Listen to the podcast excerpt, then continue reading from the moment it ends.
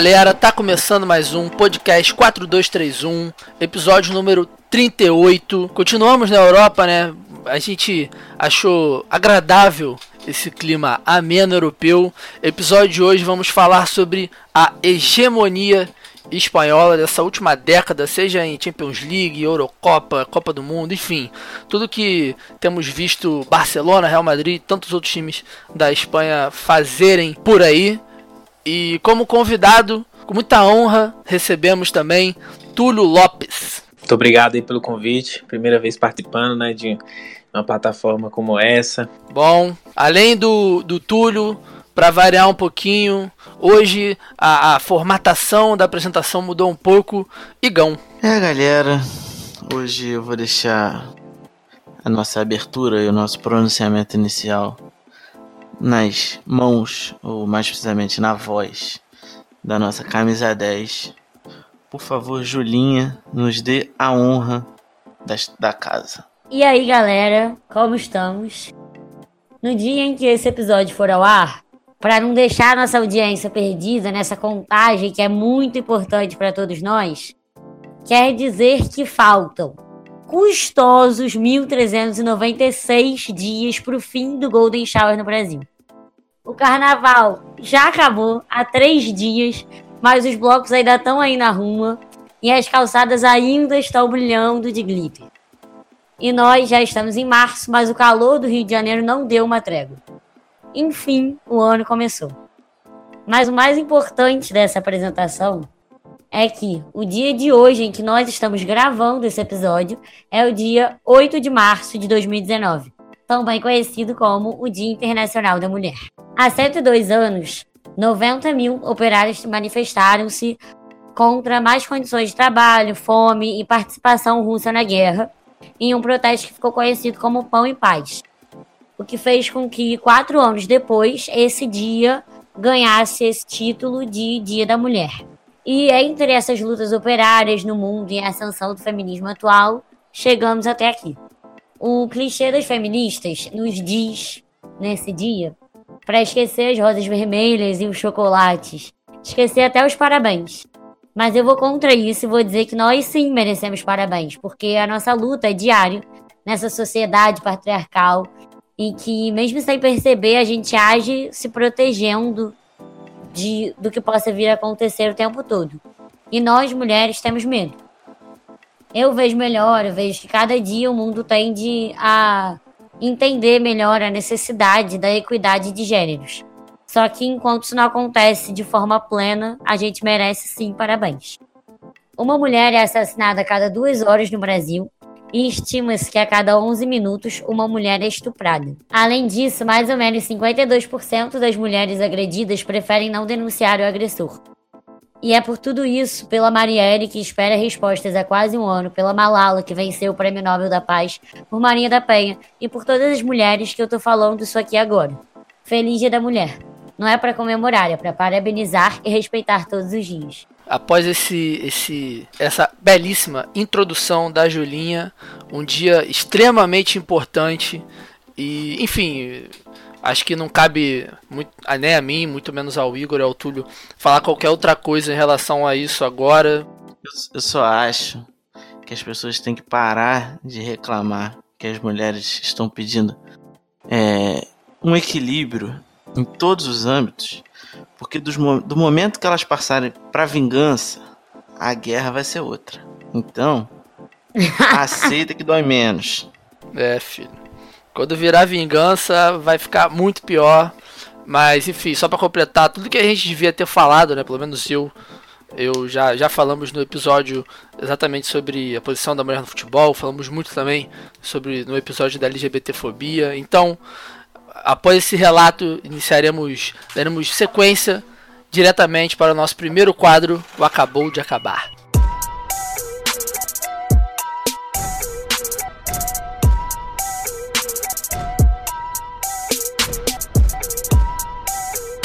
Então acabou de acabar dessa semana, teve jogo pra caceta. Teve Flamengo, Libertadores, Sul-Americana, Copa do Brasil, Champions League, né, como principal. E, enfim, eu vou começar. Esse acabou de acabar. Obviamente, é, acho que vai ser um, um, um, jogos em comum, tanto o jogo do Manchester PSG quanto o jogo do Real Madrid e Ajax. E teve o jogo do Flamengo também. E como sempre eu, eu parei de falar dos jogos do Flamengo aqui especificamente, porque para quem não sabe, eu tô lá no Flacast, sempre Flamengo também. Essa semana eu participei falando toda a minha, a minha emoção diante dessa vitória. Aproveitar que, que a Julinha encerrou o primeiro quadro primeiro a, a apresentação né, com esse belíssimo texto. E não vai falar de Piranga e Fluminense não, tá, Julinha? Fala gol de ganso, ninguém se porta um gol do ganso de barriga. A gente, a gente como é que é? é comparando com o gol do Renato Gaúcho. Puta que pariu. Mas qual foi seu jogo de destaque da semana, Julinha?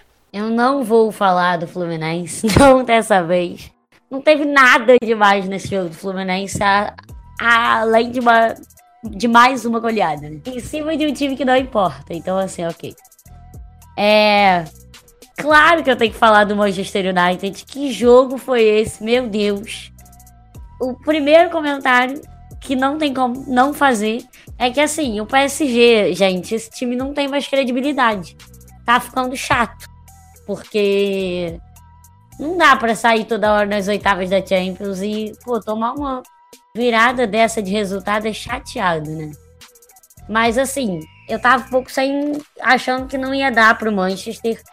Até por causa dos desfalques, né? Não pelo time em si, mas por, pela forma como foi o primeiro jogo e, e pela quantidade de desfalques, principalmente. Só que assim, dois minutos de jogo, aquele golzinho do Lukaku me deixou como tendo certeza que o United ia classificar. Mas foi bem no estilo do futebol inglês, eu achei, sabe?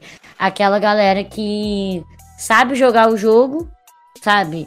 É, eles não controlaram o jogo, nem tiveram mais chances, mas acertaram quase a mesma quantidade de bola no gol que o PSG, que, digamos assim, criou mais. Então, pô, fiquei. Assim, achei que foi. Foi justo, assim, pelo saber jogar o jogo, não por quem jogou melhor. Porque o futebol é assim que funciona, né? É, e em relação a esse número de chute, né? Eu acho que o PSG deu um chute a mais só que o Manchester no jogo inteiro. E o jogo do Manchester foi muito parecido com o jogo que o Atlético de Madrid faz, né, cara? Quando tá. Quando tá. Quando tá com a vantagem e tal, quando tem que realmente fazer o resultado, é aquele tipo de jogo que os caras sabem que eles têm que defender muito mais do que fazer o gol, embora eles tivessem que fazer dois gols fora de casa. Mas, enfim, deu futebol, cara, é isso. Tem tem acho que é uma outra discussão também, mas a narração do Jorge Igor, que tava que era o narrador né, da transmissão do esporte interativo, uma das coisas mais maravilhosas de 2019 já, ele falando que futebol tem camisa, futebol tem prateleira, e que, enfim, a, a, eu acho maneiro no, no, no momento, né, naquela, naquele calor do gol, da classificação. Realmente eu acredito também um pouco que o futebol tem um pouquinho de camisa. Tradição, e... óbvio. É, mas aí a gente pode pegar também ali o Real Madrid sendo eliminado pelo Ajax, tomando um baile no, no, no Bernabeu. É. Mas, enfim, nesse momento específico que, que a gente tá saber. tá falando, a gente tá falando do Manchester e do, do PSG. Cara, jogaço de bola, jogaço, jogaço. E eu já e mais vou terminar. uma vez o VAR decidiu no jogo, né? É, Exatamente. não só nesse, mas também no Porto. No Porto e Roma. Aproveitar que a gente falou do Porto e Roma, Igão, dê seus deleite não, com seus comentários. A gente, a gente tava, a gente tava comentando aqui que esse acabou de acabar vai ser extenso, porque foram bastantes jogos e principalmente aqui. É, começou no sábado, né, com Porto e Benfica, que eu alertei a nossa audiência que valia a pena assistir, mas como foi no mesmo dia do Barça Real, acho que ficou um pouco ofuscado o brilho, porque era um jogo importante, era um jogo que estava na, na, altura valendo a, a, primeira colocação do campeonato português. O time do Benfica melhorou muito desde a entrada do, do Bruno Lage. O Benfica vem jogando num 4-4-2 muito parecido com o que o Porto estava jogando no começo do ano e no final do ano passado também. E o jogo foi bom de assistir pelo por, por toda essa importância que estava tendo. Só que o, o, Porto começou ganhando com o gol do Adriano Lopes, que foi uma falta que foi a bola foi na barreira, voltou para Adriano Lopes, Adriano Lopes botou no gol. E só que depois do primeiro gol, infelizmente, me ocorreu uma das uma das situações mais tenebrosas da minha vida. Que foi, eu tava num bar, tava assistindo um bar, eu, a Fernanda e a irmã da Fernanda, assistindo o jogo. E no segundo. No começo do segundo tempo apareceu um cidadão que com certeza apertou 17 na urna e começou a opinar sobre política no intervalo do primeiro tempo. Eu falei, ok, isso aqui é uma democracia, a gente tem que defender a democracia até, até um certo ponto. Que aí o cidadão começou a estender o papo de política durante o jogo. E começou a falar muito mal do Brasil, e falar que o Rio de Janeiro fede, e eu tentando assistir o jogo, o cidadão falando. Até então, até aí tudo bem, eu tava tranquilo. Quando o cidadão começou a tecer comentários sobre Éder Militão, aí eu comecei a ficar estressado. Mas aí eu, eu, eu optei ignorar o cidadão e assistir o jogo, e aí o Benfica virou com o João Félix brilhando no dragão. E teve a Champions, né, Vitor? Champions que você teve o prazer de assistir a importância do Marega nesse time do Porto. É, eu não assisti a importância do Marega. Eu tava com o jogo ligado aqui, mas na hora do gol do Porto eu saí para fazer um pão de queijo para mim, que deu vontade, fui fazer. E o resto do jogo ficou travando, eu desisti. Mas em relação a essa história que você acabou de contar, você contou de uma forma muito mais tranquila do que como foi, né? Porque eu tenho aqui relatos em tempo real dessa situação e que, enfim, é o famoso dar papo pra maluco, né?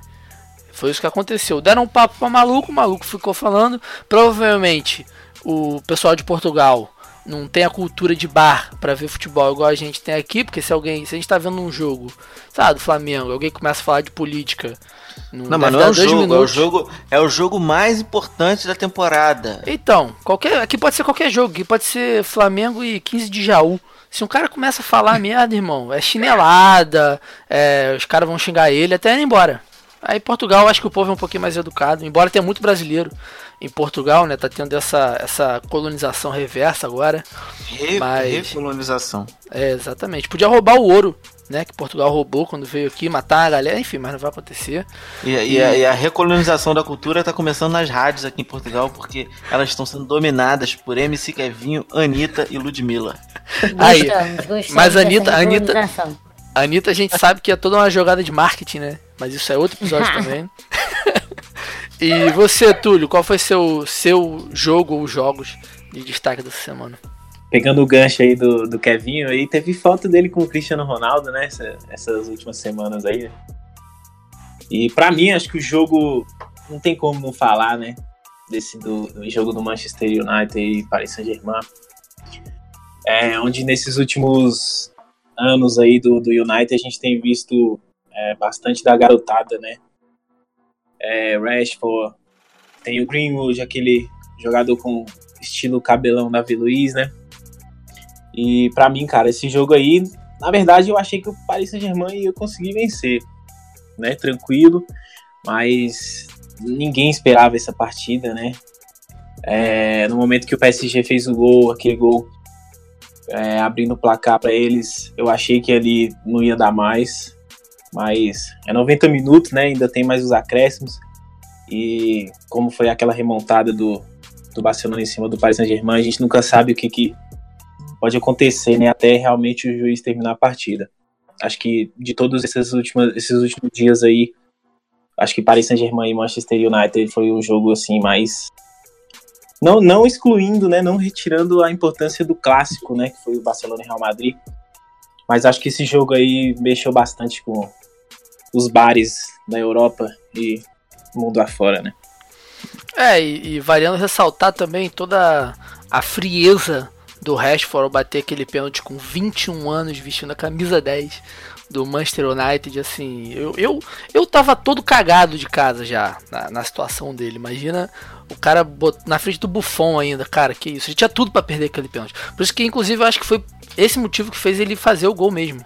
Ele tinha tudo para errar aquele pênalti. Finalzinho do jogo, VAR, Buffon, Neymar, tudo ali tava fazendo ele perder e, esse e, Vitor, e se, se fosse o Aubameyang na cobrança?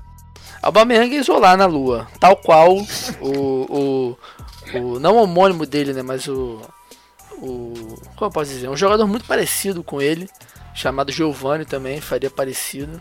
E obviamente, nesse acabou de acabar, não vou deixar passar o 4 a 1 do Ajax, porque além de ter sido 4 a 1, não foi só um resultado, como posso dizer, largo, um resultado histórico. O Ajax dominou o Real Madrid dentro do Bernabéu dominou, dominou, só deu Ajax o jogo inteiro. O Real Madrid, inclusive, estava tendo algumas oportunidades com o Lucas e com o Vinícius, né, mas os dois se lesionaram com o Lucas se lesionou com meia hora de jogo, o Vinícius se lesionou cinco minutos depois. E aí acabou, Fica, quebrou o time, não tinha mais. O Bale parece que não está no Real Madrid há uns dois anos já, parece que não. Ele estreou e depois nunca mais jogou. O Ascenso não conseguiu mudar muita coisa também. E, enfim, o que o Ajax fez dentro do Bernabéu essa semana, acho que há muito tempo eu, eu não vejo um, um, time dominar tanto assim, né, cara? Outro time. O time do Ajax muito novo, várias, várias caras desconhecidas, entre aspas. E por causa dessa lesão do, do Vinícius, o David Neres hoje foi convocado pro lugar dele para a Copa América, o que é, é. Não vou falar que é bom, né? Porque meio que tira, essa lesão vai tirar completamente qualquer chance do Vinícius participar da Copa América e tal, mas enfim, ele é muito novo. E abre as portas pro David Neres, que já tá pedindo passagem há um tempo, né?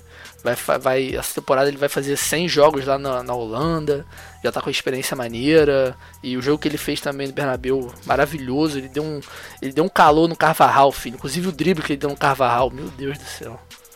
Que é que eu tava falando, eu tava falando até com a Julinho, ó, eu mandei pra ela no Twitter. Felicíssimos é uma das melhores estávamos. Uma, uma das melhores, uma das melhores entrevistas pós-jogo que eu já vi é do David Neres pós esse jogo, porque ele tá completamente chapado de adrenalina. Eu nunca vi um cidadão assim. Ele, ele o, o, jogo, ele, ele não deve ter raciocinado o que ele fez ainda. A cabeça dele deve estar, tá, sei lá, trabalhando, trabalhando. Ele tá olhando pro, pro nada e o Marcelo Beck entrevistando ele, ele acho que ele só vai entender o que aconteceu daqui a uma semana. Não, vai demorar muito ainda para entender o que aconteceu. Cara, 4 a 1 dentro do Bernabéu é foi a pior derrota, eu acho, do Real Madrid na, na no mata-mata da Champions League. O Real Madrid tricampeão, enfim, todo, embora todo mundo vendo o time não, tá, não tava muito bem das pernas, mas não dá para ignorar um Real Madrid no Bernabéu, né? E, enfim, jogaço de bola. Eu tava extasiado vendo o jogo, triste pelo Vinícius, né? Tal qual fiquei triste também pelo Marquinhos, pelo Thiago Silva, lá no pelo Dani Alves no PSG, porque pô, os caras merecem muito. O que o Marquinhos tá jogando de volante também é sacanagem. E, enfim, Borussia e Tottenham, né? Borussia perdeu. Borussia deu 800 chutes pro gol no primeiro tempo, o Lohri pegou todas. E, enfim, eliminado de novo, tava com essa esperança do Felipe Santana, deu completamente errado. Viva o futebol inglês mais uma vez, amo. Foi o único jogo que eu não assisti esse do Borussia. Cara, tava, eu tava muito nervoso, porque só deu Borussia, cara, só deu Borussia. E aí a diferença de um time que tem atacante, que é o Tottenham, num time que não tem atacante, porque tudo bem, o Alcácer é um baita atacante, mas não é o Kane. E aí uma chance que o Kane teve, filho, que a, que a zaga deu um mole ali, abriu um espaço maior, é caixa, é caixa. É, é igual o Flamengo, é igual Flamengo com o Souza Caveirão. Dava para ele, ele fazia o gol, filho. É isso. Ainda sacaneava a torcida adversária. Ai, ai. Mas enfim. Mas eu, eu confesso, eu confesso que eu me surpreendi com a classificação do Porto contra a Roma. Eu até mandei, mandei pro Vitor segundos antes do jogo o tweet do Bertozzi quando saiu a escalação da Roma. Ele botou três zagueiros marcando de Francisco quer sair como herói ou morrer atirando. E de fato, ele morreu atirando, foi demitido e ainda entrou o Ranieri no lugar dele. Esse jogo teve um, um lance, né? Na prorrogação que o Pepe tirou quase em cima da linha, né? Logo no, na prorrogação. Não, aquilo, ali, aquilo foi inacreditável. Foi porque o, o Disseco chutou fraco. O Disseco chutou fraco. Mas o que, o que o Pepe jogou nesse jogo foi absurdo, absurdo. Eu que sou um, eu, eu, eu, quando eu tô numa roda de amigos aqui, eu sempre procuro criticar a presença do Pepe dentro de campo. Porque isso força com que o Militão jogue na direita e como todos sabem, eu sou um dos maiores fãs de Éder Militão desse planeta. E o Éder Militão na direita ele é praticamente nulo. Ele é um bom central, um bom zagueiro. Mas esse jogo o Pepe foi fundamental. Semana extensa. Teve o jogo do Fluminense. Quer falar sobre o Fluminense, Julinha? Timezinho ruim pra cacete do Ipiranga. Não? Ninguém vai falar do Fluminense, não. Gol de barriga do Não, Ganso. ninguém quer falar do Fluminense. Já disse, foi mais uma vitória sobre um time insignificante. Grande Paulo Henrique Ganso.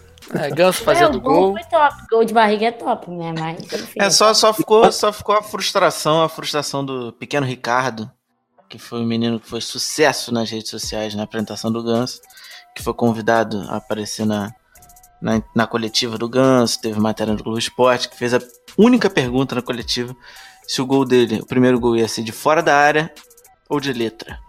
Mas Foi de barriga. Que pena, É. Ricardo. Ricardo que tem oito anos, fica aqui o nosso abraço, foi todo o nosso foi. carinho Nossa, ao menino. Ricardo. nossos pêsames, né? Porque tão novo, já sofrendo tanto. Pois é, Já com a tadinho. decepção, uma decepção tão grande dessa nas costas.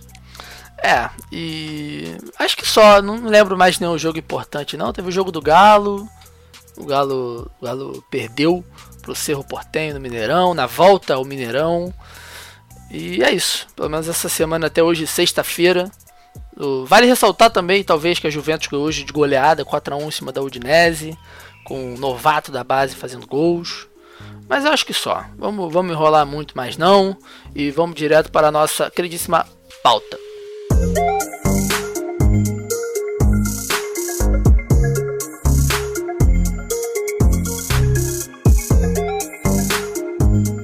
Nossa pauta de hoje, como, como sempre aparece, né? Título, descrição, seja lá onde você tenha visto esse episódio, vamos falar especificamente. A gente fez os últimos 20 anos né, do campeonato italiano, para quem quiser ouvir também, a gente fez com a, com, com, com a participação do Leonardo Bertozzi, lá da ESPN, também fizemos com o Arthur do Cautiopedia, a gente fez sobre os últimos 20 anos né, do campeonato italiano em si e usamos como ponto de partida as participações em Copa, porque a Itália estava numa crescente desde os anos 90, culminou ser campeã em 2006 e a partir daí houve uma série de, de, de polêmicas e mudanças, enfim. E nesse episódio aqui vai ser um pouco parecido, só que com uma amostragem menor. Vamos começar na temporada 2008-2009, que, enfim, também vamos ter a Copa do Mundo ali, a Eurocopa como pontos de partida. Só que eu, eu acho que eu prefiro começar esse episódio é, onde eu creio que tenha sido o que virou a chave dentro do futebol espanhol e isso passa tanto dentro da seleção, passa acredito que passe muito mais pelo surgimento, né, entre aspas, do Guardiola lá no Barcelona, mas também passa muito pela decepção que foi a, a participação na Copa de, de, de 2006, que a Espanha caiu para a França nas oitavas de final, perdeu por 3 a 1 e, mas enfim, a França também foi, foi para a final com a Itália, a gente sabe a história toda. E no, na Eurocopa seguinte, na Eurocopa de. Na Eurocopa seguinte, não, desculpa, na Eurocopa anterior, a, a famosa Eurocopa da Grécia, né, em 2004, a, a, a Espanha é eliminada do grupo A na primeira fase, na, no grupo que realmente tinha Portugal e Grécia, além da Espanha, e contava muito com a Rússia também nesse grupo. Então acho que essas duas participações, tanto em 2004 quanto em 2006, meio que deram um baque, seja na própria federação, tanto no, no próprio estilo de futebol né, da Espanha, porque a Espanha é muito parecida com a Inglaterra nesse aspecto. Muitos jogadores da seleção jogam na própria liga, porque, enfim, é uma liga fortíssima. A gente pode até discutir mais à frente essa situação de só dois, três times disputarem, mas eu, o pontapé do, do meu raciocínio para esse episódio é, é exatamente essa, essa questão do, dessas duas participações horrorosas em 2004 2006 e o surgimento do Pep Guardiola em 2008. E para come começar a comentar esse surgimento do Guardiola, que, que culminou também com o título da Eurocopa da Espanha em 2008, mas que não tinha ainda esse, esse futebol específico do, do Pepe encalacrado ali na seleção, eu vou dar esse pontapé pro, pro Túlio, que ele tem uma, uma página no Twitter, né, Túlio, chamado FC Barcelona Brasil. Então nada mais justo do que a gente começar esse, esse papo com, com o Túlio dando sua visão sobre como foi essa, essa entrada, esse estilo, esse começo de estilo de futebol do, do Pep Guardiola na temporada dos 2007, 2008, 2008, 2009. É, especificamente, Barcelona começou, né? O Guardiola começou essa trajetória no Barcelona no dia 21 de junho de 2007, comandando o Barcelona B, né? Onde foi campeão da terceira divisão, né? E com essa equipe ele começou, né? A, a meio que estudar, ver como o time se comportava, né? A garotada, aquela garotada que na época era Busquets, é, Pedro Rodrigues, Thiago Alcântara, né? Que hoje está no Bahia. E no dia 8 de maio né, de 2008, que realmente ele foi nomeado oficialmente o treinador do time principal, o Barcelona, substituindo o, o Raika, né? Que logo depois. Eu, eu, costumo, eu costumo lembrar sempre uma frase falando sobre o estilo de jogo do Guardiola, né? Eu não sei se eu posso falar aqui, que é um pouco extenso. Pode falar, fica à vontade. Eu falo pra caralho, então óbvio que você pode. é, ele diz que em todos os esportes coletivos, o segredo é sobrecarregar tanto um lado do gramado que o oponente deve forçar sua própria defesa a jogar. Você sobrecarrega de um lado é, e os atrai tanto, tanto que eles deixam o outro lado fraco. E quando nós fizemos tudo isso, nós atacamos e marcamos do outro lado. É por isso que você tem que passar a bola, mas apesar de, de você estiver apesar de você estar fazendo isso né, com intenção clara, é apenas para sobrecarregar o oponente, para atraí-los e então acertá-los com um golpe. É assim que nosso jogo deve ser. E com essa frase, né, que começa tudo que se viu nessa hegemonia aí do Barcelona nesses quatro anos, né, vamos dizer assim, de, de trajetória do Guardiola é, dentro do Barcelona. E, enfim, aí teve a hegemonia não só do futebol do Barcelona, mas como da seleção espanhola, como já frisou é, o Vitão. E, e é isso aí, cara. O Guardiola é, revolucionou realmente a forma como nós vemos taticamente, né? Futebol mundial, porque isso acabou sendo é, uma febre, né? Taticamente em todas as equipes, né? Você vê é, hoje o que ele faz pelo City. Enfim, ele transformou a maneira de jogar a equipe, ele, ele estuda muito bem o jogador, estuda as possibilidades, é, os benefícios que, ele, que o jogador trará ao jogo, estuda os problemas que ele tem, enfim, perna boa, perna ruim. Então, o cara, assim, é sensacional.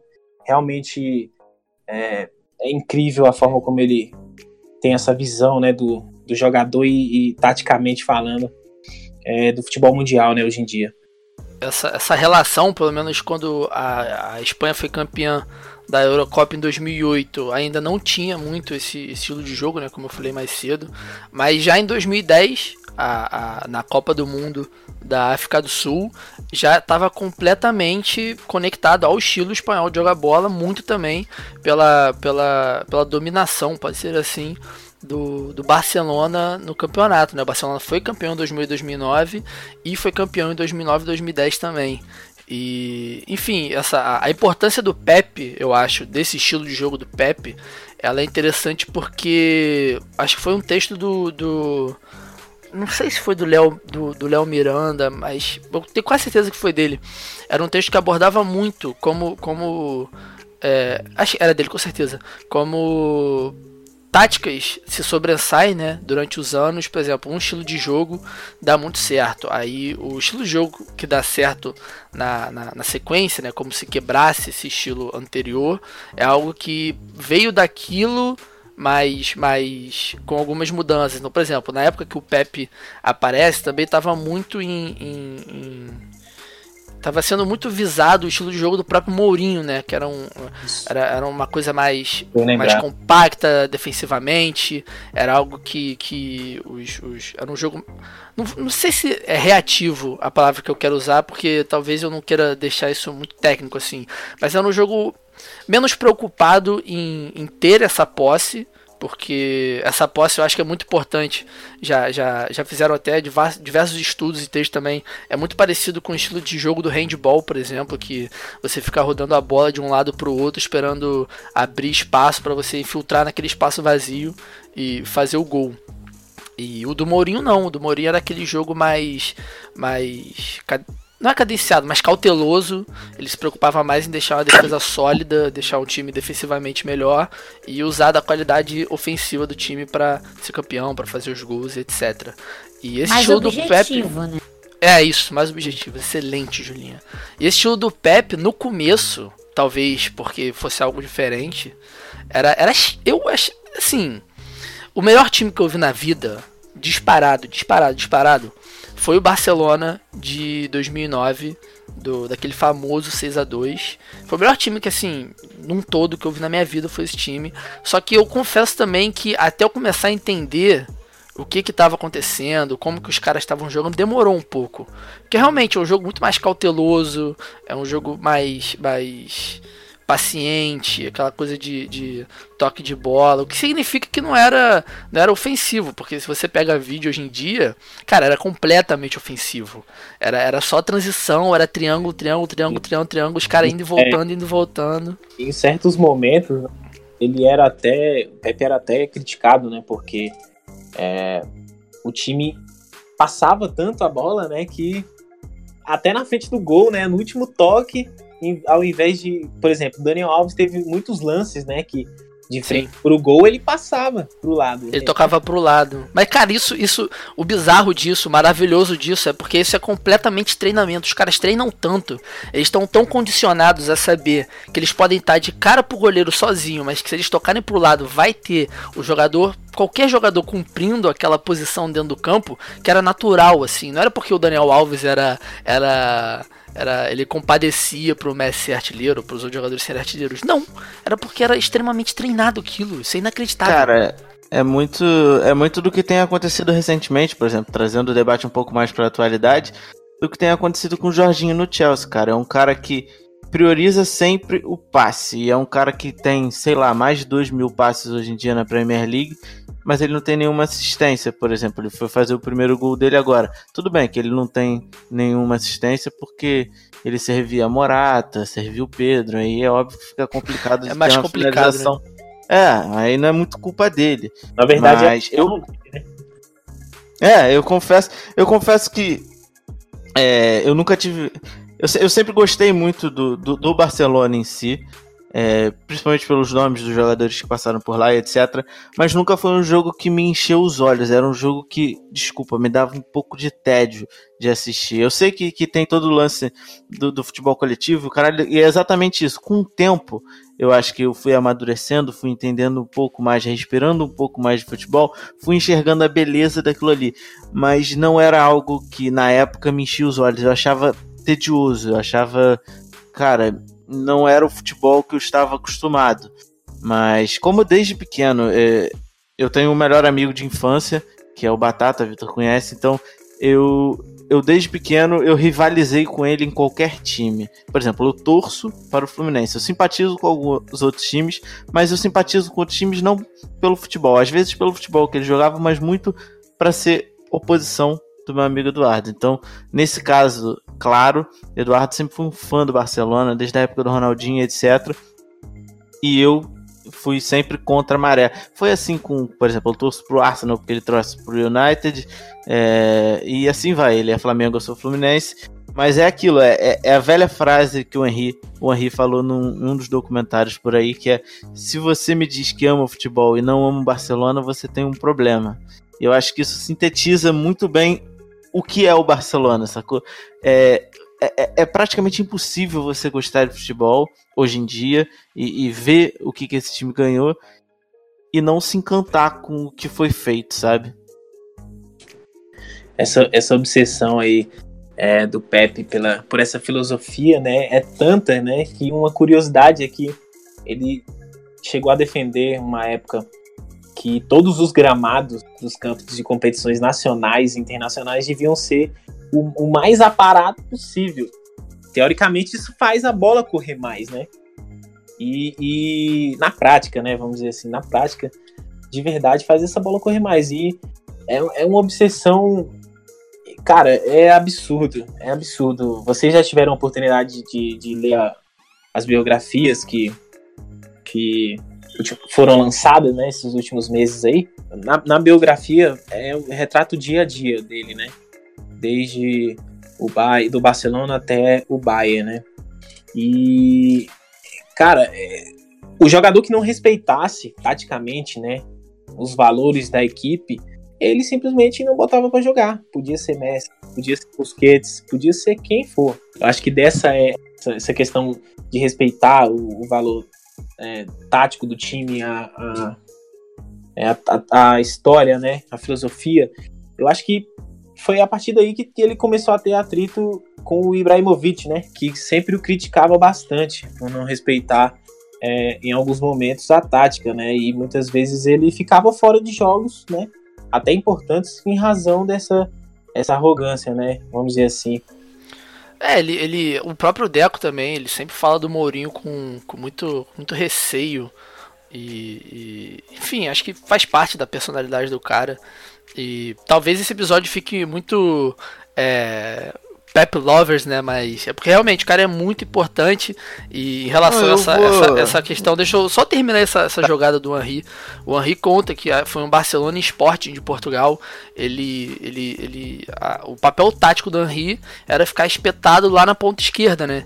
E o Henry, pô, o Henry era o Henry. Ele chegou no Barcelona campeão invicto pelo Arsenal, completamente vencedor. Enfim, Deus mor. E aí ele teve um jogo que ele não aguentou ficar lá na ponta esquerda. Ele queria porque queria fazer o gol. E aí, cara, é muito engraçado. Ele vem da ponta esquerda, ele, vai, ele recebe a bola na ponta direita. Aí a ponta esquerda fica completamente vazia, né?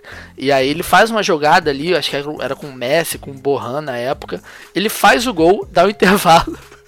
O Pepe vai tirar ele, porque, enfim, não importa quem fazia o gol. O que importava era como aquele gol havia sido feito. Então, assim, é, é, é, é, é muito presente essa coisa dessa disciplina, né? Em relação aos gramados aparados, o que começaram a fazer contra o Barcelona, o Atlético de Madrid fazia muito isso, era deixar a grama um pouco mais alta, de propósito, e também não, não regar o campo, né? Antes, não, não molhar o campo antes do jogo começar. Então, assim, isso, isso traz algumas outras, algumas outras formas de, da, das equipes meio que, que usarem de outras artimanhas dentro do futebol, é, é, dentro de um é, jogo. Só para só pra completar isso que você falou, recentemente teve Liverpool e Everton pela Premier League. E o Everton usou esse mesmo extra-campo. Eu acho que na verdade não adianta de porra nenhuma. É, é que, mas foi, foi sutil que, que o, o Etihad tem o, tem o hábito de botar músicas eu, se, eu, se eu não me engano, é do Oasis para tocar antes dos jogos. E o Everton fez isso no jogo agora contra o Liverpool e foi exatamente isso. É, é um extracampo que serve para. Mas eu acho muito difícil que o Roberto Firmino tá, tá ligado na música que toca no Etihad. É, é diferente, é diferente uma música do, do gramado, tá completamente diferente. Sim, completamente... mas. É, mas é, é só pra gente não ficar também aqui bajulando tanto o Pepe. Eu tenho, eu tenho alguns, alguns pontos que, que me fazem ser um pouco receoso. Tanto com o, o a, essa, essa tal filosofia do Pepe. Eu, eu entendo, eu entendo, mas eu acho um pouco neurótico essa obsessão dele com a filosofia que ele tem. É, eu, não, eu não concordo muito com essa obsessão do Pepe com a filosofia de jogo dele. Eu acho que sei lá, eu acho que técnico de futebol tem que ser um pouco mais aberto, porque futebol não é só tática, não é só aquilo ali pensado. Existem outras coisas, principalmente futebol brasileiro, por exemplo. Eu acho que o Fernando Diniz deu muita sorte, a gente pode dizer assim, no Fluminense, dele pegar um cenário favorável para ele aplicar a filosofia dele, que é um time de jogadores novos, jogadores que estão querendo ganhar espaço no futebol brasileiro, algumas peças ali de, de uma certa experiência para poder ajudar ele a aplicar essa filosofia e jogadores dispostos a jogar pelo Fernando Diniz, porque ele é conhecido por puxar essa galera de baixo para de fato jogar um futebol mais vistoso. Mas o cenário foi favorável. Eu acho que o cenário é sempre muito favorável com o Pepe. Eu acho que dificilmente ele num, time que tem uma proposta muito definida de anos, por exemplo, ele chegar e tentar mudar isso, eu acho um pouco, não sei, eu não acho certo. Eu acho que antes ele devia chegar, prestar atenção no que está acontecendo, é, ver os jogadores que ele tem e começar a aplicar a filosofia dele. Eu não sei, eu acho muito uma mudança muito bruta e eu acho que ele deu, vamos dizer, um pouquinho de sorte, né, entre muitas aspas, nos clubes que ele pegou, que ele conseguiu implementar a filosofia dele. É, eu já eu já tenho outra visão. Desde a época do Ronaldinho, o time jogava de uma forma não vamos dizer tão diferente, né? Porque assim, quando a bola chegava no pé do, do Gaúcho era, era uma qualidade absurda. Mas a gente via que essa transição do meio-campo, do meio para frente, o Barcelona naquela época nunca não, não tinha uma defesa tão forte, né? Vamos dizer assim. Na época, o Puyol ele sempre foi muito raçudo, mas convenhamos, vamos, vamos ser sinceros que não é, ele não é tão habilidoso, né? não era tão habilidoso. E eu acho que o Barcelona, naquela época do Ronaldinho para a época do Guardiola, na verdade eu acho que houve mais uma evolução, né, do que já era feito pelo Raika, né? E é, essas, eu, eu costumo dizer que a, a, tática do Guardiola ela respeita cinco características, né? Que é a utilização do chamado falso 9, a marcação sob pressão, né? Altas taxas de posse de bola, obsessão de controle de bola e o ritmo de jogo, né? Que você percebe que é sempre o mesmo ritmo, tanto na, no ataque quanto na defesa. E isso aí, para mim, é, só melhorou, na verdade. Mas o futebol espanhol é, já, já tinha, né? Já tinha isso de antigamente é, ao que tem hoje, né? No, que é visto no, no, futebol do Barcelona, né? Tem equipes aí de menores expressões, né? Que jogam muito parecidos também, só que não na mesma qualidade, né? A gente vê aí é, o próprio Betis, né? Que é um tradicional time do futebol espanhol, diversas, diversas vezes joga nessa, nessa maneira, né, de posse de bola. É, enfim, para mim, é, na minha visão, né, eu vejo como uma, uma evolução, né, e de, desde a época da saída dele, né, a gente vê o, o, os futuros técnicos, né, se perdendo um pouco, né, aí eu não sei se falta capacidade de interpretação de jogo, se falta é, estudar um pouco mais do que, que o time está é, precisando, é, se falta algum jogador, se tem algum jogador da base que possa suprir é, esse, esse, essa carência, né, que desde a saída do Guardiola pela, pela Mazia, né, tem me deixado, assim, como um amante do futebol espanhol e do Barcelona tem me deixado muito triste, porque, assim, muitas peças, né, foram embora, é, e não, não tá tendo esse aproveitamento, sabe? Parece que são poucos jogadores que são aproveitados mesmo, essa atenção com o Alamazia, e não só com a Amazia, né? Com, é, desde mais novos, né? Isso tem me deixado muito triste. Até uma pergunta só. É só, é só porque. Só pra seguir a mesma linha do Túlio. É uma dúvida que eu tinha e, que eu tenho reparado bastante. Que grandes nomes, por exemplo, da base do Barcelona, grandes jogadores que eram tidos como o novo Messi, a gente já até comentou em algum episódio aqui sobre esses novos Messi. É, o Munir, o Delofeu, agora teve o Sérgio Samper. uma base muito boa do Barcelona que está se perdendo e não está conseguindo chegar no time principal do Barcelona. É, mas eu acho que, assim, é, ao meu ver, né, eu acho que muitos torcedores é, fiéis mesmo, vamos dizer assim, porque não é todo torcedor que tem essa paixão a, a, a ponto de sair pesquisando, enfim, estudar um pouco. A gente que é, gosta demais do time acaba fazendo isso e às vezes não vê, né? Mas é, desde a época da saída do, Guardiola se vê muitas peças, né? É, Bartra, Thiago Alcântara, Samper, é, Grimaldo, lateral hoje no Benfica, se eu não me engano, né? É, Grimaldo também fica. É. Isso. É, muitas peças. Muniesa, que ainda está no campeonato espanhol. É, enfim, muita gente boa mesmo. É, que não vingou. Mas assim, eu, eu acho, eu costumo dizer que é, desde a época do, do presidente, é, quando o Guardiola entrou, era o Laporta, né? E desde a, desde a época da saída dele, cara, eu acho que assim, não, passou a não ter mais essa atenção né? Com o, a filosofia do time, essa, essa, essa visão de, de sempre é, progredir jogadores que são da base, né? É, dar aquele respaldo, dar aquela rotatividade, né? Você não vê tanto jogador. Hoje você vê mais, né? De tanto o torcedor pegar no pé. Hoje você vê Puig, você vê muita gente boa, né? O, o a Lenha, é, muita gente boa vindo, né? Da, da, do Barça B tendo mais rotatividade. E o que era muito muito na época do Guardiola. É, em jogos assim menos expressivos, né?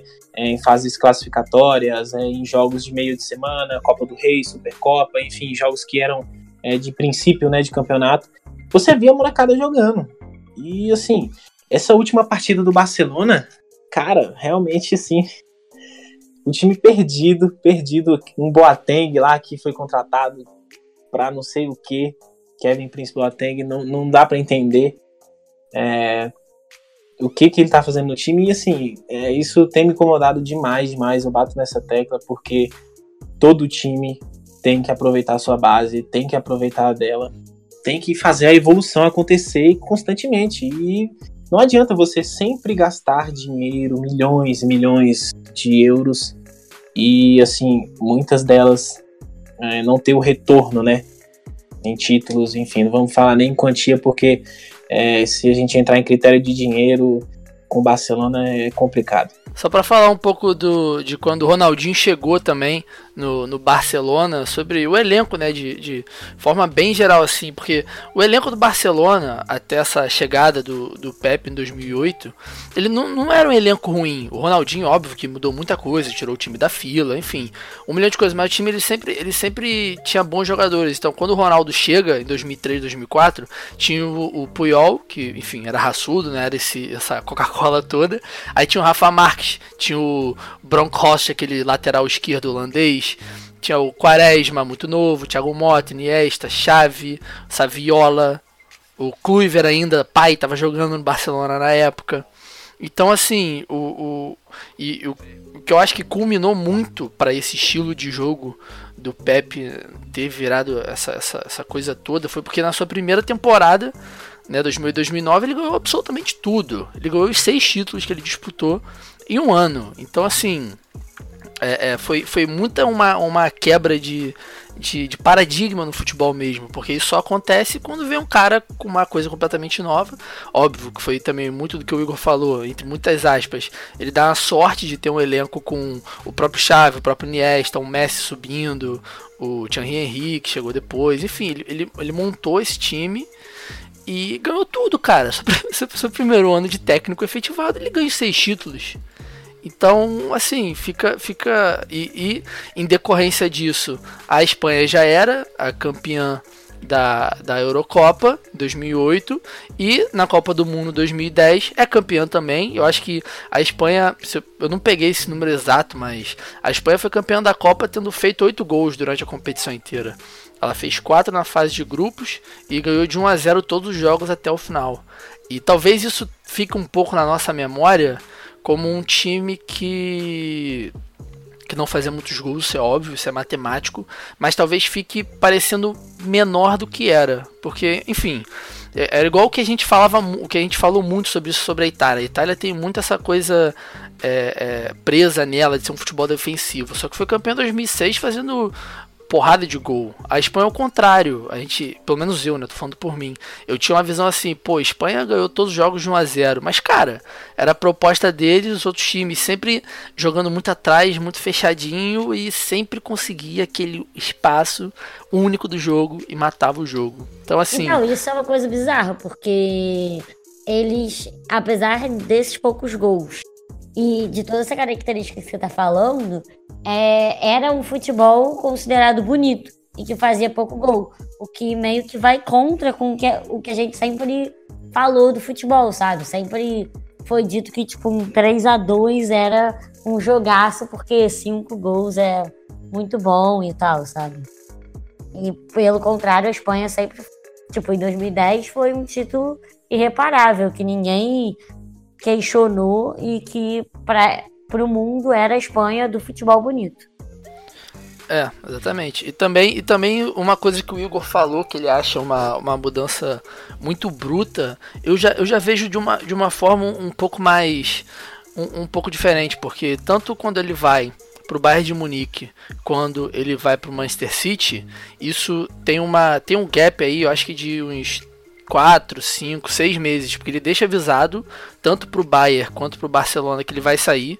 Ele não sai por pressão, por, por pressão de torcida, óbvio que ele sai por pressão de títulos, mas ele não sai como o Bayern de Munique dominou a Alemanha, pô. O Bayern de Munique ganhou tudo na Alemanha, o, o Barcelona nem se fala o que ele fez, mas ele deixa avisado, ele tem um tempo de estudar. Tanto que ele chega na Alemanha, que foi uma coisa que me marcou muito. Ele chega na Alemanha, a primeira entrevista que ele dá é em alemão. Ou seja, o cara, ele, ele é um cara bizarramente disciplinado e comprometido. E a gente poderia ser melhor, mas o, o a série que teve no, no, no, Amazon Prime é uma, é uma série meio chapa branca, assim, em relação ao Manchester City, para mostrar toda a riqueza do City. Mostra mais a interação do Guardiola com os jogadores de vestiário, não tanto de treino assim. Tem muita coisa sobre os treinos dele, mas não mostra de fato treino. É porque ele, ele, ele pediu para não ser. Muitas partes ali pediu para não ser divulgadas. É, não, longe, longe de mim falar que o Guardiola não é um cara que estuda o futebol. Não, é, exatamente. O, cenário exatamente. que ele está. Eu só tô dizendo que essa afixação dele pelo próprio estilo de jogo, às vezes, isso, por exemplo, no caso de um Fernando Diniz, um cara que, que tem essa que é vidrado no estilo de jogo e muitas vezes não dá certo. Eu acho que isso daí que o Igor falou, independente de tipo ser uma característica boa ou não essa obsessão, causa um pouco do que o Túlio estava explicando é, do que de entender o que, que acontece com o Barcelona depois que o Pep sai. Que eu acho que como era um estilo de jogo muito definido e muito característico, muito específico, muito aquele jeito, preto no branco, sem outra forma, faz com que quando ele sai, eles fiquem um pouco perdidos e fica difícil recuperar essa personalidade ou reinventar essa personalidade, sabe?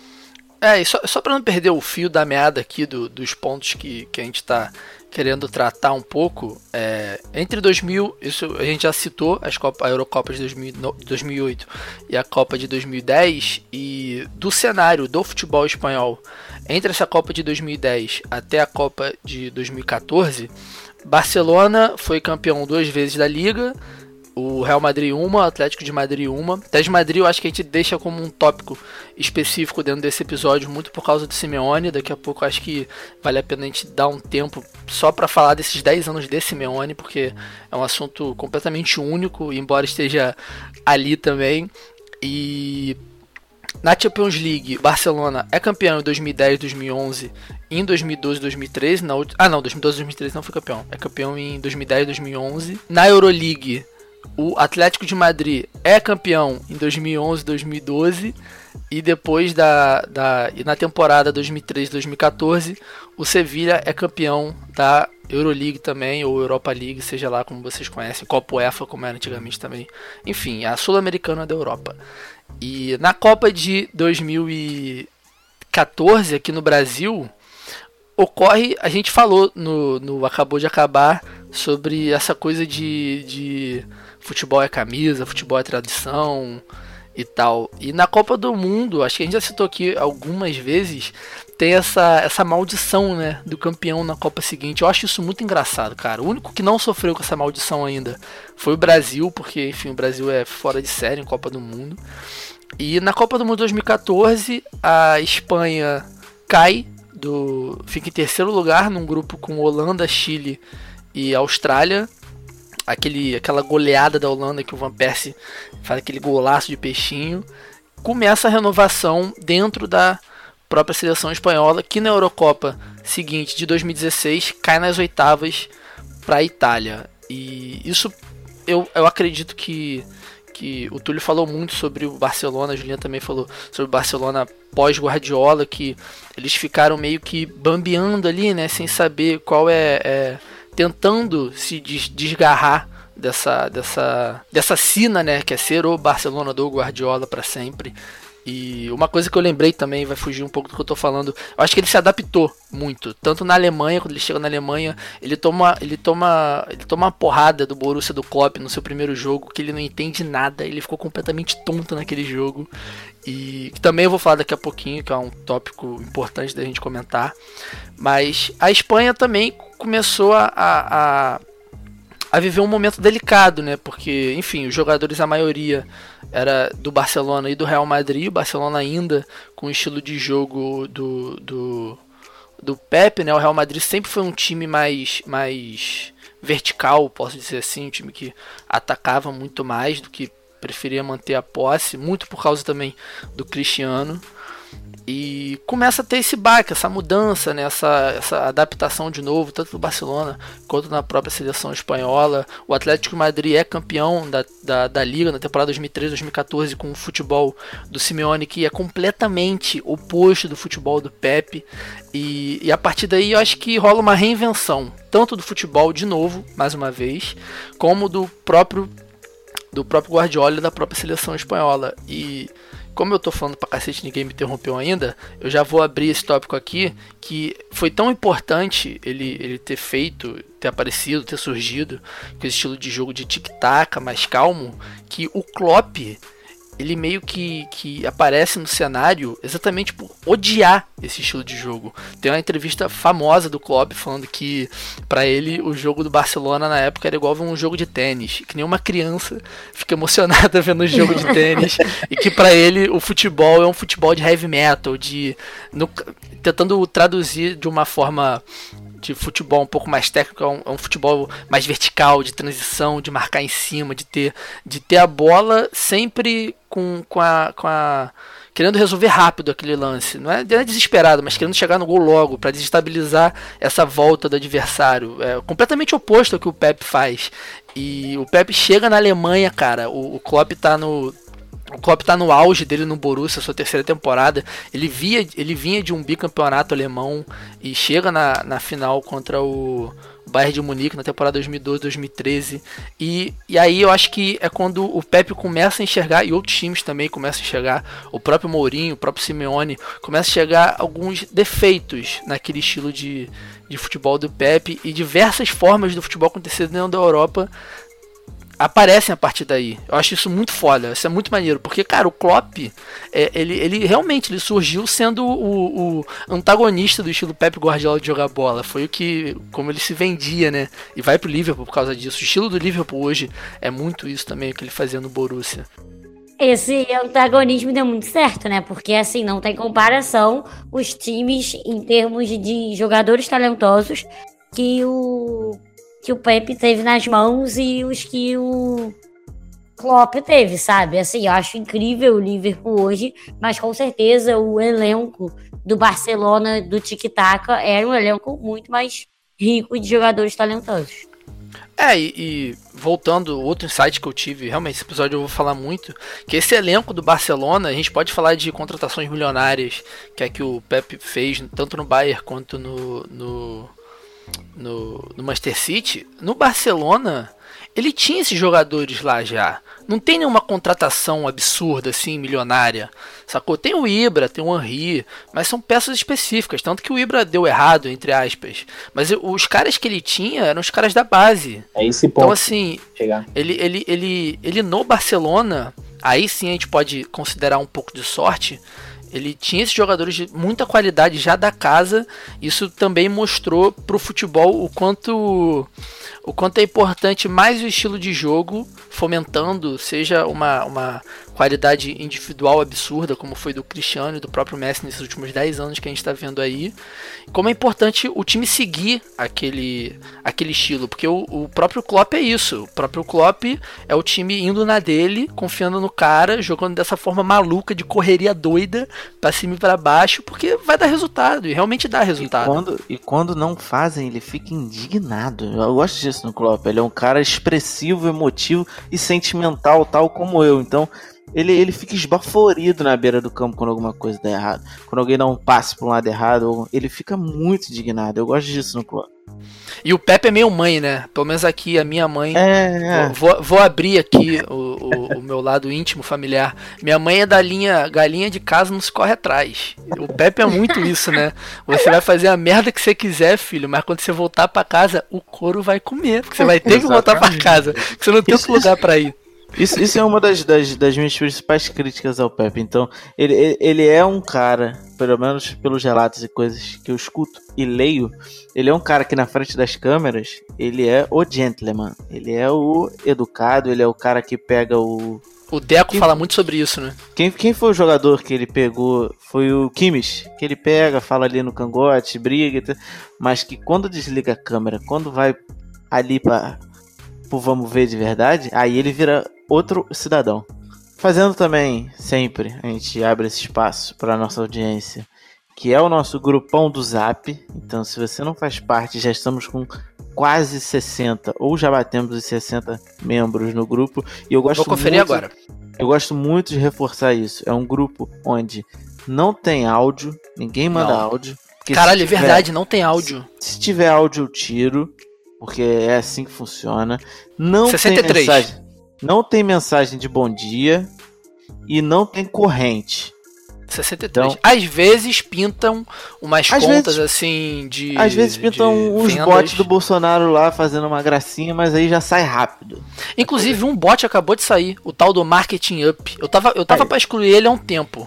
Mas ele não tinha postado nada ainda. Porque eu pensei que era alguém que usa o, o, o Perfil, o perfil da empresa, pessoal. né? Pra, pra- É, usa os dois. Mas Tudo ele bem, acabou de também. sair. Obrigado, você, Marketing Up, se você nos escuta, obrigado por ter saído porque você quis. Mas 63 participantes e a Julinha tem uma nota de repúdio sobre isso também, Julinha. Sim, muito obrigada. Então, você, aproveitando já esse dia, você que é mulher e nos ouve, entre no grupo. Faça-me companhia nesses debates calorosos que temos.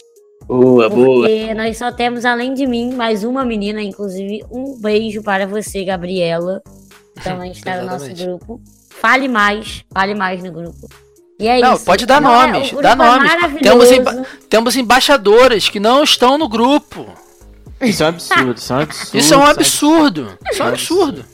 Mas trazendo Dá os nomes. as- Eu as quero que deem perguntas. os nomes. Não, Igor, não, dá os vamos- nomes. Vamos manter no anonimato até É aquele, a manifestação pública. É, é aquele, É aquela você coisa, sabe que eu tô falando com você. Servir, é... É pra você mesmo, exatamente. É Exatamente. sou. Então é lá, no- nesse, nesse ambiente fervoroso, caloroso e amoroso, que é o De novo, interrompendo. Para as mulheres que às vezes têm, isso é muito importante falar, tem um pouco de receio de falar de futebol, no- porque assim, grupo é foda, grupo é foda.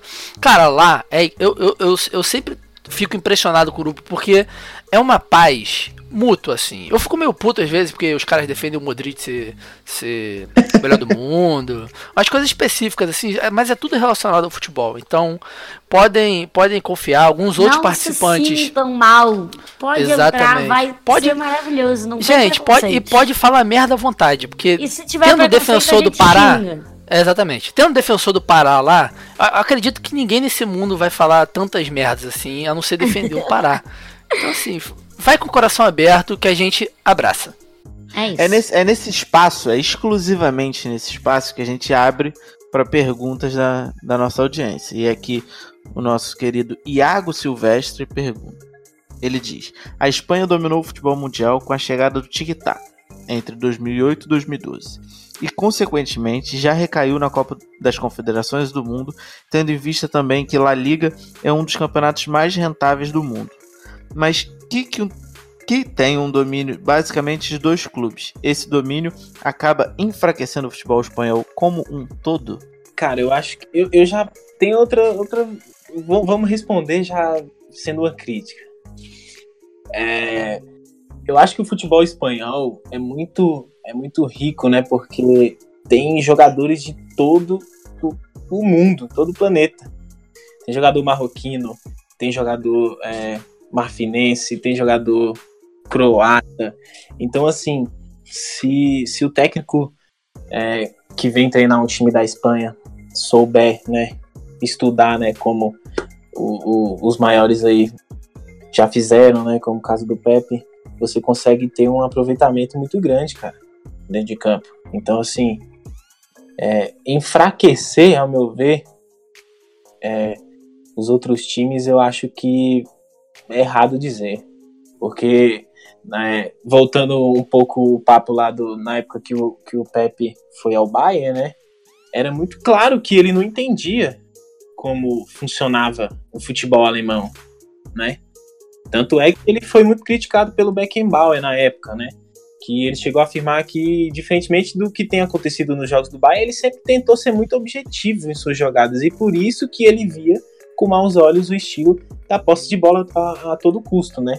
Que É porque o estilo de futebol alemão, a gente até, desculpa estar interrompendo, mas a gente tratou disso no nosso último episódio também com, com o Vitor Ravetti do Chucrute.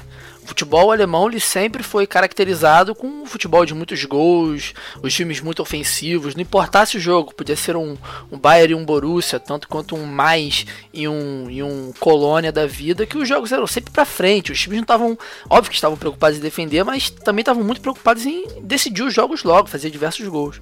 Acho que isso não, essa, também essa, causou essa... um baque.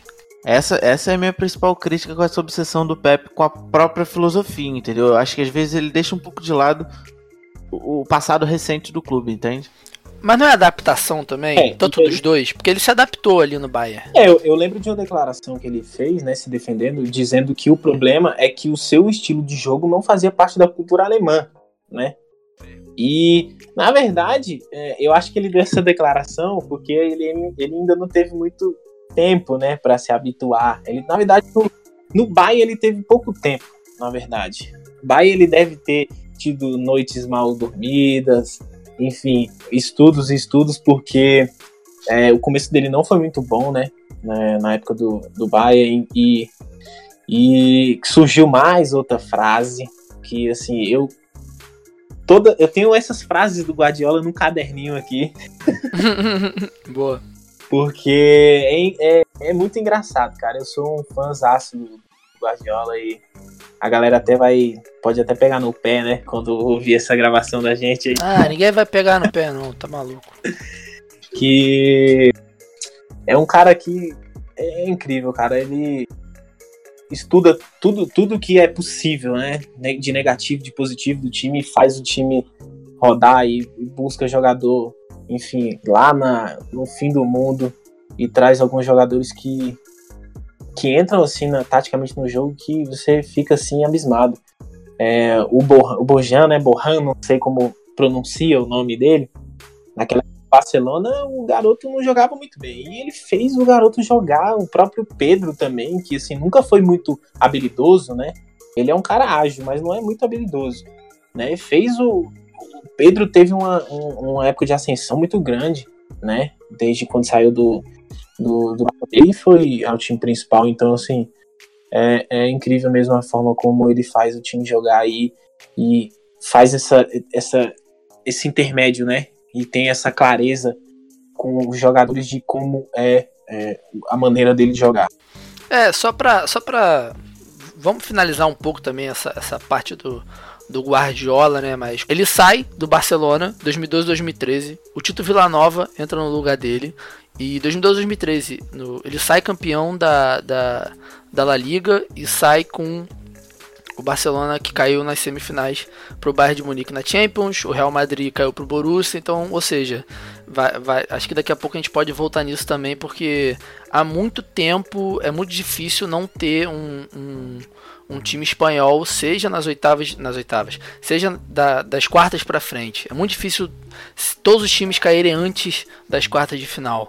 E seja Barcelona, Atlético Madrid, Real Madrid, enfim, qualquer time. E o Vila Nova, ele toma lugar, né? Ele era assistente do Pepe, ele vira o técnico. Infelizmente, o Vila Nova tem complicações de saúde, vem a falecer logo depois. E o Luiz Henrique, ele, ele herda, né? Pode dizer assim, Luiz Henrique, que foi jogador do Barcelona também há muito tempo, ele vira o técnico do Barcelona. E na temporada 2014-2015, que também o futebol espanhol estava ali naquele limbo, porque estava já com uma dominância grande no cenário europeu, porque o Real Madrid tinha sido campeão da temporada 2013-2014 em cima do Atlético de Madrid. E 2014-2015 o Barcelona de novo ganha a tríplice coroa e é campeão da Liga, da Copa e da Champions League, junto do Sevilha sendo bicampeão da Euroleague. Ou seja, é engraçado porque quando a gente imaginava que essa saída do Pep fosse impactar muito o Barcelona, como realmente impactou, a gente vê hoje em dia isso, mas no primeiro momento o Barcelona foi tricampeão de novo, entendeu? Ele foi campeão da Trips Coroa. Ou seja, e, e, o Sevilha, ele, ele, ele é campeão da, ele é bicampeão da Euroliga com Euroleague com o o, o Emery. Então assim, o futebol espanhol ele, ele acho que, acho que é muito forte botar tudo na conta do Pepe também, como a gente está fazendo há muito tempo já. Mas ele suportou bem, eu acho. Acho que os times foram se adaptando. Muito pela chegada do Klopp, como a gente falou muito agora. Também o Mourinho tem, tava numa tentativa de, de, de renovação, mas não tava dando muito certo. Mas, enfim, o, o, o Barcelona ganha o seu último título da Champions League 2014-2015. Temos a Copa, a Eurocopa de 2016, que a Espanha cai para a Itália nas oitavas de final. E 2015-2016 para frente, a gente tem o tricampeonato do Real Madrid da Champions League, que ao contrário, que aí já é um outro assunto, ao contrário do que a gente viu com o Pepe, que a gente viu com outros times, eu boto muito na conta do, do que o Cristiano fez, né? O estilo do Real Madrid sempre foi muito voltado para o jogo do Cristiano, que não é nem um pouco errado, tá? Deixando claro aqui. Tudo, embora a gente já tenha deixado aberto também todas as nossas restrições em relação ao Cristiano, mas enfim, ele era o cara desse time e ele realmente ganhou os títulos, foi artilheiro, melhor do mundo. Então, assim, o futebol espanhol passa muito pela chegada do Pepe e depois ele passa muito pela essa continuação do, do por causa do Messi do Cristiano, né? Com certeza, cara, é absurdo a diferença que esses caras fizeram, tipo, não só para ali naquele momento a Espanha ser palco principal na Europa, mas tipo para o mundo inteiro, porque até o Cristiano Ronaldo em Portugal fez diferença na Euroleague, enfim. É, e com certeza total destaque para ele nessas Champions que o Real ganhou. Óbvio que o time era bastante absurdo esse meio-campo com Casemiro, Kroos e Modric. Meu Deus, merece muitas palmas por tudo que eles fizeram, estabilidade, acertar passe para cacete, segurar na marcação, incrível. Mas é óbvio que ele sempre foi o cara do time absurdo. É, e, e aí só para dar agora mais números sobre o futebol espanhol em si, o Sevilha é tricampeão com o Naemery na temporada 2015-2016, que a Itália cai nas oitavas da Eurocopa. O Real Madrid é campeão da Champions, campeão da Champions de novo em 2016-2017 que aí não teve um campeão espanhol. O Celta de Vigo cai para o Manchester United na Euroleague, Manchester United que vence campeão. Na temporada 2017-2018, o Barcelona leva a Liga, leva a Copa do Rei, o Real Madrid é campeão de novo da, da temporada passada, né? Da, da Champions, aí o Real, o Real, o Barcelona cai para Roma, o Sevilha cai para o Bayern nas quartas. E a gente chega na Copa do Mundo da Rússia, que aquele jogo completamente esquisito, né? Aquele, aquele Espanha e Rússia das oitavas de final. Confesso que eu tava torcendo muito para a Rússia. A gente já tinha, a gente já tem programa sobre esse jogo e eu, eu aposto na Rússia que a gente fazia um bolão, né? Eu aposto na Rússia e eu comemorei muito essa vitória, mais pelo programa do que pela vitória em si. E, enfim, Barcelona campeão, Copa do Rei, Liga e Atlético de Madrid campeão da Euroleague. E aí fica uma questão assim Agora, mais geral um pouco. É, em relação a, a, a, É porque o Túlio vai puxar muito pro lado da, do Barcelona também, igual o Will, mas acho que para Julinho e por Igor mais essa, essa parte um pouco, porque o Barcelona claramente ele domina a Espanha nessa última década.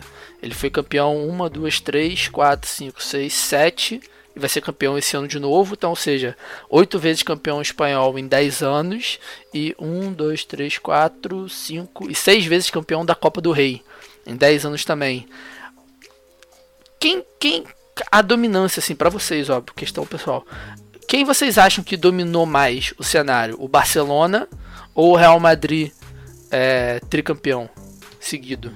É diferente o, o, o, peso das competições, até quando a gente fala de, de valores. Esse dia eu tava discutindo com os amigos aqui no curso. Pô, o Porto só de passar de fase agora ganhou 10 milhões de euros, cara.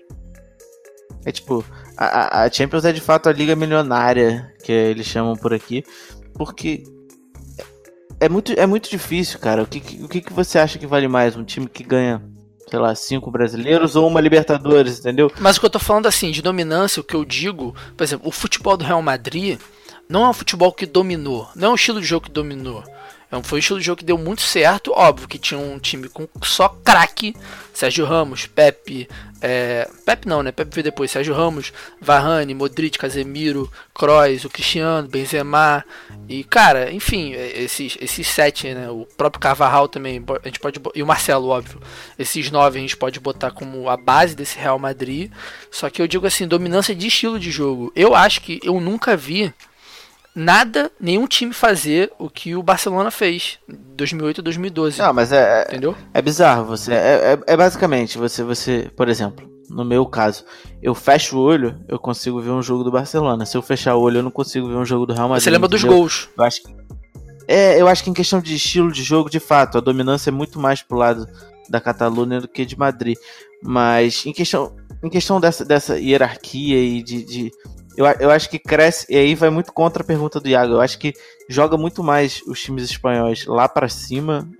Essa, essa, tanto essa briga Cristiano Messi, ou então a briga Real Barcelona, eu acho que traz de fato uma notoriedade muito grande pro campeonato, mas eu ainda acho que em questão de importância e de, de time campeão, a, a, importância dos títulos Real para mim na, na, na última década é maior. Então, eu acho que, assim, concordo bastante com o Igor, porque é isso, tipo, com certeza o Barcelona tem esse estilo de jogo que cativou mais as pessoas, sabe? Foi contagiante no mundo, ficou famoso. E o Real Madrid é até um estilo de jogo que eu gosto mais, que eu sou essas fãs aí do Klopp, sabe? Eu quero ir contra o tic-tac. É, e aí eu acho que é mais essa coisa assim, na raça, Entendeu? É outro, outra coisa. E eu acho que se não tivesse tido esse tri do Real na Champions, a, não teria essa total hegemonia que a gente está falando da Espanha dentro da Europa, sabe? Porque é. algum espanhol vai ganhar o campeonato espanhol. Então, assim. É. não tem jeito. Que bom, né? e isso. assim espero, assim espero. Hoje em dia, eu boto que, o, que a liga é decidida por três times, porque não tem como a gente ignorar a participação do Atlético de Madrid. E eu acho que até para fechar o episódio, né, a gente pode já, já Provavelmente não vai falar tudo, né? Não vai abordar tudo sobre o Simeone, mas a gente pode tratar bem dessa questão, porque a chegada do Simeone no Atlético de Madrid muda muito, porque ele tem muita dificuldade né, no começo por causa do estilo do Barcelona, porque o time também não estava com, com muita com muito investimento e tal, mas ele começa a entender, ele começa a botar aquele estilo, aquele estilo argentino de jogo, a torcida compra, todos os times que ele, que ele montou até hoje compram muito esse estilo. Ele, recentemente a gente falou do jogo contra a Juventus que foi muita essa euforia da torcida, essa conexão da torcida com ele. E, enfim, ele, ele, teve oportunidade né, de ser campeão. Ele fez duas, duas finais contra o Real Madrid, tanto na temporada 2013-2014 quanto na temporada 2015-2016. Perdeu as duas, muito por culpa, entre aspas, do Cristiano, que, enfim, é, é sem palavras. Só que o, o próprio estilo de jogo, né, que a gente está comentando aqui, do Simeone é algo que sempre fugiu tanto do Barcelona quanto do Real Madrid, né? Eu acho que isso faz também com que o próprio futebol espanhol seja uma mescla tão, tão interessante para ver. É, eu costumo, costumo dizer que o grande segredo dessa equipe aí, o comportamento dessa equipe do Simeone, é quando não tem a bola, né? De como eles conseguem né, gerar uma superioridade numérica em todos os setores do campo, quando não se tem a posse de bola, é, o milagre da multiplicação, né? Do nada você tem espaço não tem jogador e aí do nada aparece jogador e é um fruto de muito treinamento, né? Vamos, vamos, vamos tirar esse mérito dele, né? Mas a estratégia, a estratégia do Simeone é sempre induzir o adversário a tentar usar os lados, né, para atacar. Que aí ele eh, geralmente a maioria dos gols, né, que, que desde a época que ele chegou no, no, no Atlético de Madrid, é, a maioria dos gols foi saído de jogadas pelo meio né? Porque os times usavam muito as pontas e acabavam se concentrando muito naquele jogo por fora. E a maioria dos gols saíram é, sempre de uma enfiada de bola de trás para frente, é, um cruzamento, uma jogada já ensaiada em treino. Então, assim, é, é, é um, um, treinador que eu também tenho um, um assim, um, uma pequena porcentagem de fã, é o Simeone.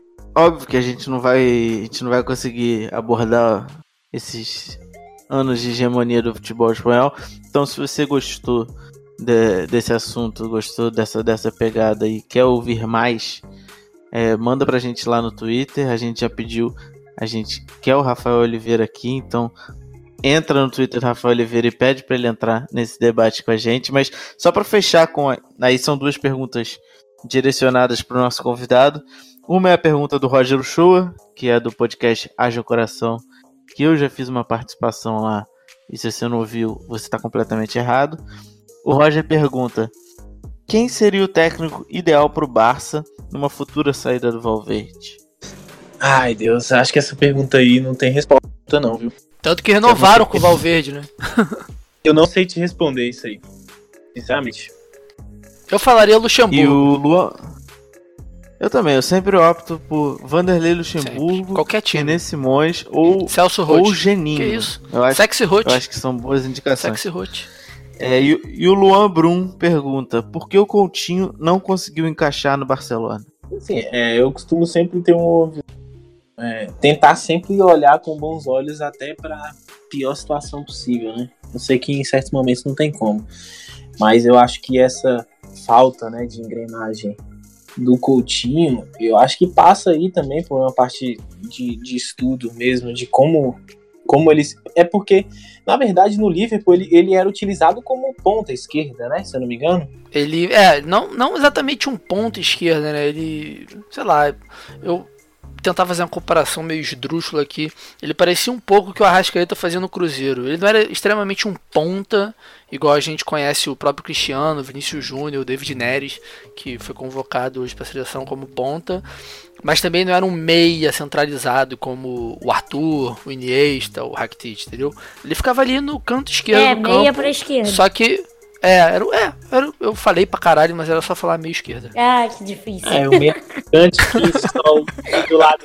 É por isso que a gente tem, é por isso que a gente tem a Julinha aqui. Ela é a Eu nossa sou objetiva, objetividade. sensata. Ele roda, roda, roda, roda, roda e não chega em lugar É, nenhum. o Diego A Ribas. Julinha vem e vai dar no, Eu sou Di- no meio da canela. eu sou o Diego Ribas do podcast. Bonito e fico rodando e não dá em nada. Ai, meu Deus, coitado. Fala aí, tu, foi mal. Eu acho que. é, cara, eu acho que na verdade o, o Valverde ainda não entendeu é, o, qual é a, tipo assim, qual a capacidade absurda que o Coutinho tem de agregar ao time. Porque é, eu vi alguns jogos do Liverpool e eu percebia que é, o, o, o Klopp dava essa liberdade pro Coutinho é, transitar de trás, do meio, né? Vamos botar assim, do meio pra frente, pelo lado esquerdo. E diversas vezes você via ele tanto na ponta quanto no meio. Tanto na ponta quanto no meio. E assim, é muito parecido com o que. Eu, eu, eu sei que muita gente aqui vai ficar. Que, que tá escutando a gente vai ficar meio pé da vida, né? Eu tava fazendo essa. Mas é muito, pare- é muito parecido com o que o, o Iniesta fazia, né? Quando jogava pelo lado direito. Ele vinha. é, Guardiola fazia com que ele buscasse a bola em diversos momentos, né? Só pelo lado que ele joga, que ele foi escalado naquele jogo, e fazia essa bola transitar. E ele não tem muito essa liberdade, sabe? E não dá, não dá para você é, saber como como que funciona o Coutinho dentro do- da tática do Valverde, porque você vê um jogador muito estático em diversos momentos. Você vê um jogador que finge que vai cortar, aí dá aquela olhada pros lados e passa a bola, sabe? Tipo, eu vejo ele muito preso taticamente ao que o Valverde quer no, no, no Barcelona hoje, né? E eu acho que essa falta de, de assim, essa confiança, vamos dizer assim, porque a gente vê diversas vezes ele sendo substituído pelo Dembélé, é, pelo Rakitic, e a gente nunca sabe em que posição, em que raios do campo ele joga. É, fica muito difícil responder essa pergunta, porque a gente não sabe como o Valverde pensa é, e pensa como o Coutinho joga na equipe, né? Na verdade, é muito complicado responder isso aí, mas a meu ver é o que falta um pouco de dar essa confiança pro jogador e, e fazer ele assim ser mais natural, né? Porque na época que o Neymar chegou era muito criticado, né? Pela, por algumas atuações e ele não tinha tanta liberdade, né? E aí ele, ele é, falou em uma entrevista recentemente né? Acho que foi pro Clube Esporte, de que ele que o Messi chegou para ele e falou, cara, você tem que fazer o que você fazia na época do Santos. Entendeu? Você tem que ser você. E eu acho que falta isso, sabe? Falta isso, porque a gente via essa liberdade no Liverpool do Coutinho e a gente não vê tanto no Barcelona. Aí eu não sei se é realmente é, aquele medo, né? Aí às vezes entra até um, uma certa culpa do jogador de não tentar, sabe? Mas eu acho que ele fica muito preso à tática. O Valverde não consegue render, sabe? O meu pensamento é esse. A gente vê muito do Coutinho fazendo essa, essa posição que ele fazia no Liverpool na própria seleção brasileira, né? Então, assim, fica, fica tirando, tirando toda aquela parte ali do. do... Ele, ele fazia o famoso facão, né? É, exatamente. Ele, exatamente. Entendeu? Ele fazia o famoso facão. Infiltração. E, cara, né? eu só vi uma vez isso no Barcelona, que é. foi logo na chegada. É. foi aquele passo que ele fez na meia lua na grande área. É, tanto na seleção quanto no Liverpool, o auge dele foi fazendo essa posição. E aí, mas parece muito que ele não tem essa confiança do Valverde. E talvez o Valverde nem realmente queira mudar ele de uma posição que talvez não seja onde ele está acostumado a mostrar o futebol dele da melhor forma. Então, assim, se o. Pô, é, mas também é um pouco de burrice isso, porque se o cara faz essa posição, a seleção brasileira de futebol e vai bem. Fez isso no Liverpool por, por, um bom tempo e foi muito bem. Não atuou o Barcelona contratou ele. Enfim, eu acredito que jogador profissional ele consegue se adaptar a diversas situações do, do campo, mas tem algumas que parece que não, né? Então, e o Coutinho talvez seja uma dessas situações. Então, assim, o porquê que ele dá errado, sei lá, porque que ele dá errado, pode ser fase, pode ser por causa do técnico, pode ser por culpa dele. Sei lá, é complicado. É, enfim, é, é, é, difícil dar essa resposta porque a gente não sabe o que acontece nos vestiários, né? No vestiário. Exatamente. A gente não sabe o que se passa no bastidor. Mas assim, o que me, me faz assim ficar mais indignado é porque se trata de um, um jogador de nível de seleção brasileira, entendeu? Titular, na, ao meu ver, na seleção brasileira. E assim, cara, você vem, vem ver ele tendo essas atuações assim muito muito baixas do que ele é, tem, tem feito, né, até hoje e o que fez o Barcelona trazê-lo, né? E você vê ele preso à tática, isso, cara, tá certo que isso influencia né? demais. É. é, é um desperdício, exatamente a palavra. Você agora foi objetivo. É, faltou falta essa, essa confiança, sabe? É. E, assim, ao meu ver, o Valverde ainda não entendeu. Até hoje, acho que ele ainda não entendeu o que, que é, é treinar o Barcelona. Eu acho que ele tá treinando o Atlético Bilbao. e só pra gente finalizar também o programa, faltou muito falar sobre o Simeone e enfim, mas também não é nada que não seja falável daqui para frente, só para deixar atualizado aqui, né, como tá a temporada 2018-2019, a temporada atual do futebol espanhol. O Barcelona provavelmente vai se sagrar campeão da La Liga, tá em primeiro, a 7 pontos à frente do Atlético de Madrid e a 12 do Real Madrid. E para tirar essa margem, só se o Barcelona realmente for muito mal, que eu não acredito que vai acontecer. O Barcelona também faz a final da Copa do Rei contra o Valência e na Champions League, o Real Madrid, como a gente comentou, não acabou de acabar, foi eliminado pelo Ajax nas quartas de final. E o Barcelona vai enfrentar o Lyon na semana que vem. E também temos o Atlético o primeiro jogo do Barcelona foi 0 a 0 na Espanha. Na, foi 0 a 0 na França, o, o segundo jogo na Espanha. E o Atlético de Madrid vai tentar decidir a classificação contra a Juventus na Itália. O primeiro jogo foi 2 a 0 na Espanha. Na Euroleague, o Sevilla, o Vila Real e o Valência estão nas oitavas de final. Aconteceram alguns jogos ontem, mas foram os primeiros jogos, não tem nada decidido ainda. Mas enfim, a gente tem, a gente tem cinco times aí com possibilidade de serem campeões europeus novamente. E foi uma coisa que a gente comentou em off também. Quem quiser ouvir um pouco mais sobre a seleção específica. No Falando Russo, no saudoso Falando Russo, que foi onde começou esse programa, no grupo B, que é um dos episódios que eu considero até hoje um dos melhores episódios que a gente fez. A gente deu muito, muito número sobre a seleção em si, tanto a seleção principal quanto a seleção de base. O Barcelona fez um. Barcelona. A Espanha fez uma, um trabalho de base incrível, ganhou praticamente em quase todas as, as idades, né? Sub 15, sub 17, sub 19. E enfim, acho que deixa, deixa a gente deixar essa dúvida sobre o porquê o Coutinho não está rendendo no Barcelona. É um bom jeito da gente terminar o programa, porque nem a gente sabe o porquê o Coutinho não está rendendo no Barcelona. É nesse clima de, de amistosidade, queremos então para o nosso último quadro, a dica do olheiro.